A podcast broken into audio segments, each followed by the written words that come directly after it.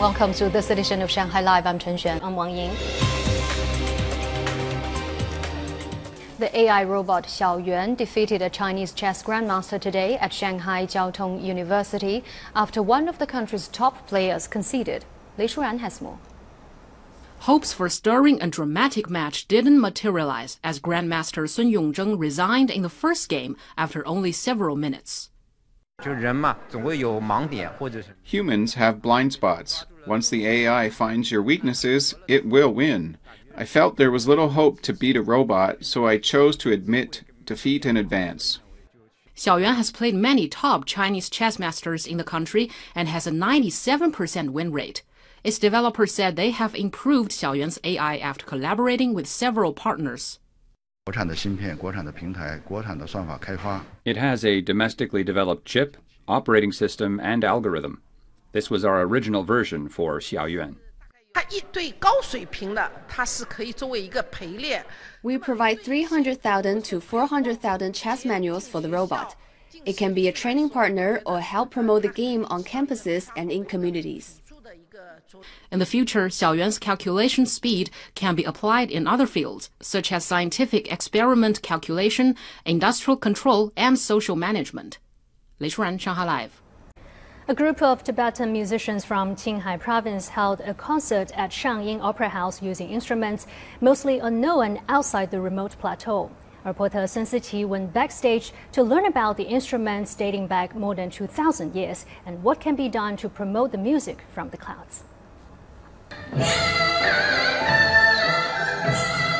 Hear the ethereal music from Tibetan vocalists and musicians.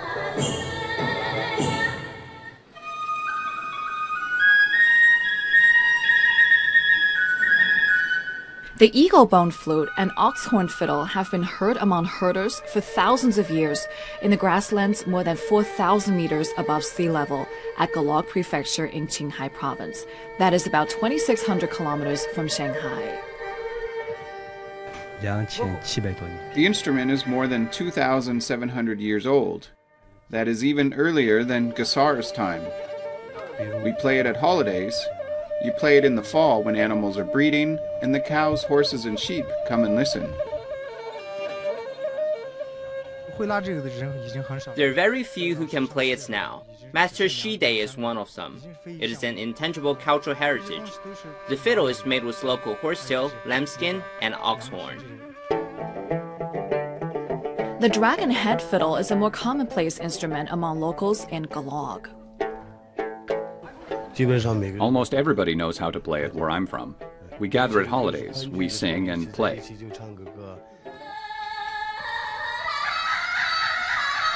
The band members all hail from Golog.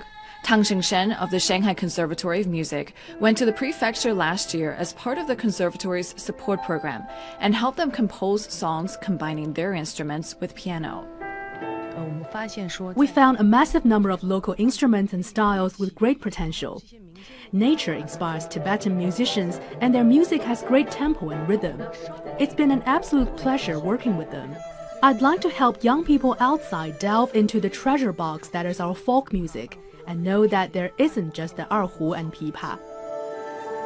Uh, what belongs to our folk music is essentially part of the world's music and can go international. And modern musicians should work to discover it, create, and recreate music with it. The Tibetan musicians say they feel emboldened by the trip and hope to go international one day. The band will tour to Xining in Qinghai this month and then to Beijing in September.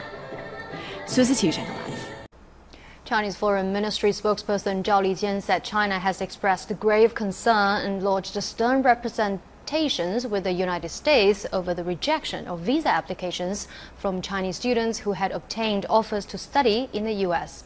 Zhao made the remarks in response to media reports that over 500 Chinese students who plan to pursue postgraduate studies in STEM majors in the U.S. were denied a visa today.